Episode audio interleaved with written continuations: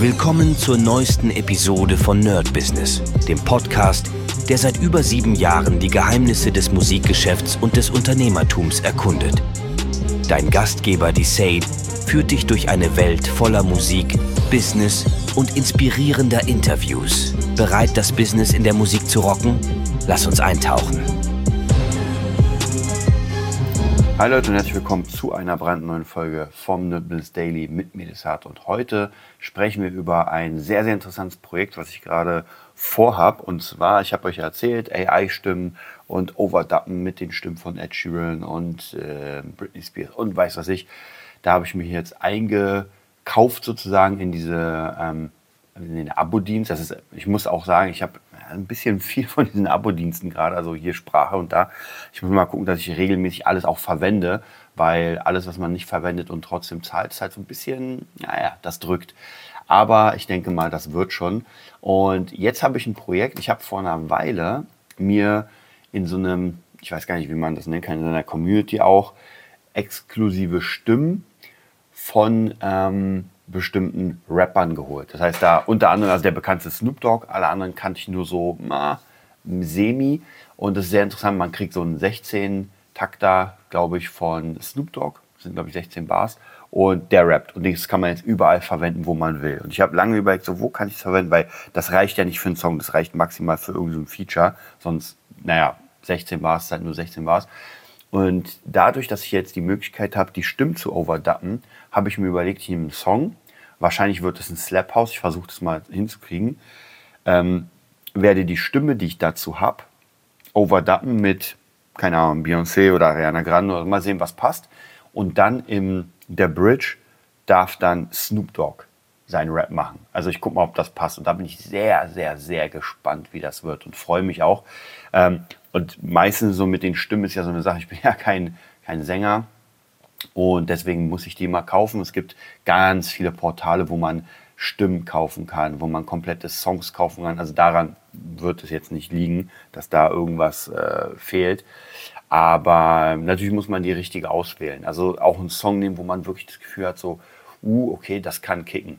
Und deswegen habe ich mir wieder einen Slap House Song ausgesucht. Ich bin ja absoluter Fan von Slap House. Also ist irgendwie, ich mag das einfach. Ich höre es tatsächlich sehr wenig, aber ich mag das zu produzieren. Es macht mega Spaß.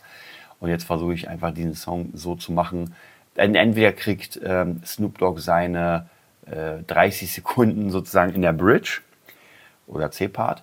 Oder ich versuche es so zu bauen, dass er vielleicht im Refrain das kriegt. Das heißt, da müsste man ein bisschen schneiden, ein bisschen kreativ werden. Vielleicht ist die Frauenstimme auch dann noch da und er macht sozusagen den Antwortpart. Also da bin ich auf jeden Fall sehr, sehr gespannt.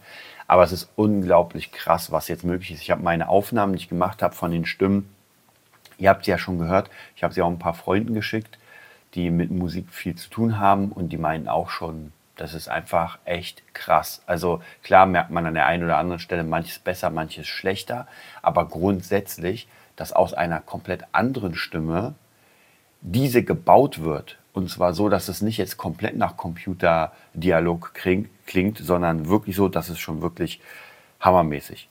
Und ich glaube, ich bin mal gespannt, bei Rap werde ich es auch mal machen. Theoretisch, ja, ganz theoretisch könnte man es auch so machen, dass man jetzt zum Beispiel selbst einrappt und das overdubbt. Ich bin, ich, ja, ich bin kein Rapper, ich bin ja nicht mal Sänger.